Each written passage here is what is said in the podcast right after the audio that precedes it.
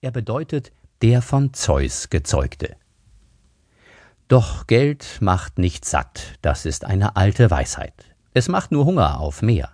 Bei Diogenes Laertios, dem Philosophiehistoriker aus dem zweiten Jahrhundert nach unserer Zeitrechnung lesen wir, Diogenes sei aus der Stadt geflohen, weil sein Vater als Betreiber der Staatsbank in betrügerische Geldgeschäfte verwickelt gewesen wäre.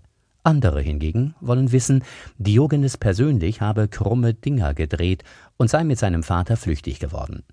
In einer seiner Schriften gibt der Philosoph zu, an Währungsmanipulationen beteiligt gewesen zu sein.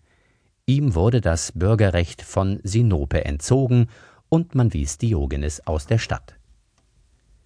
Irgendwann landete der verkrachte Jungbanker dann in Athen. Und was ihm dort geschah, erinnert an die Szenerie von Platons Höhlengleichnis.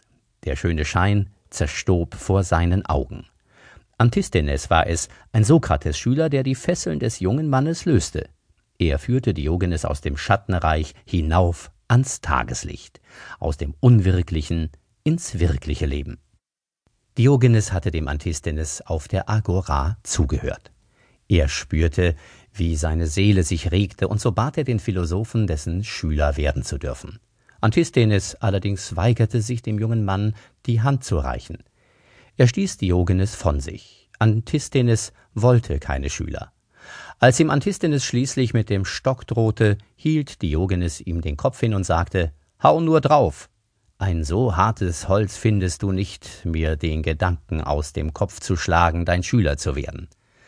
Von da an blieb er in der Nähe des Philosophen und übte sich in der Leichtigkeit des Seins. So wird es erzählt. Das Datum dieser Bekehrung ist nicht auszumachen, wie keins der Daten im Leben des Diogenes. Antisthenes aber muss damals schon sehr betagt gewesen sein. Beim Tod von Sokrates hatte er im sechsten Lebensjahrzehnt gestanden, und das war schon eine Weile her.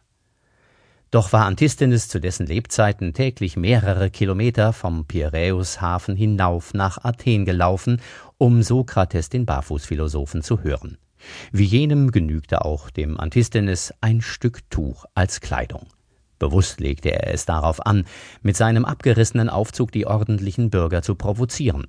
Überhaupt war er in mancher Hinsicht dem Sokrates ähnlich, in seinen Gedanken wie auch in seiner bedürfnislosen Lebensführung.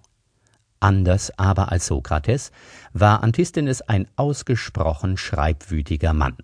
Sechzig Titel und Doppeltitel soll der Bürger Schreck hinterlassen haben. Schade, keine einzige seiner Schriften ist uns erhalten geblieben.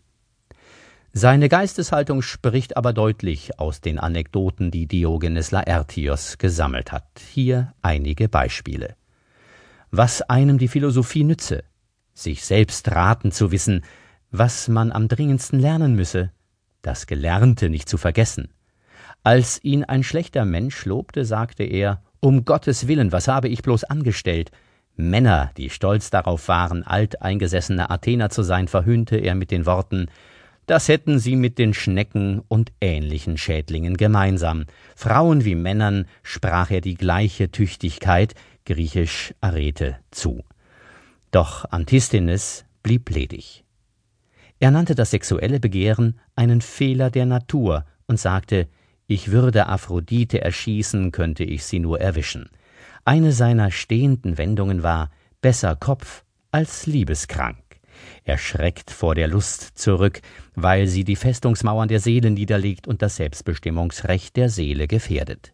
Hegel sprach später von der langweiligen allgemeinen Rednerei solcher Leute wie Antisthenes, die das leichte Leben der Besitzlosigkeit priesen. Man kann es auch anders sehen.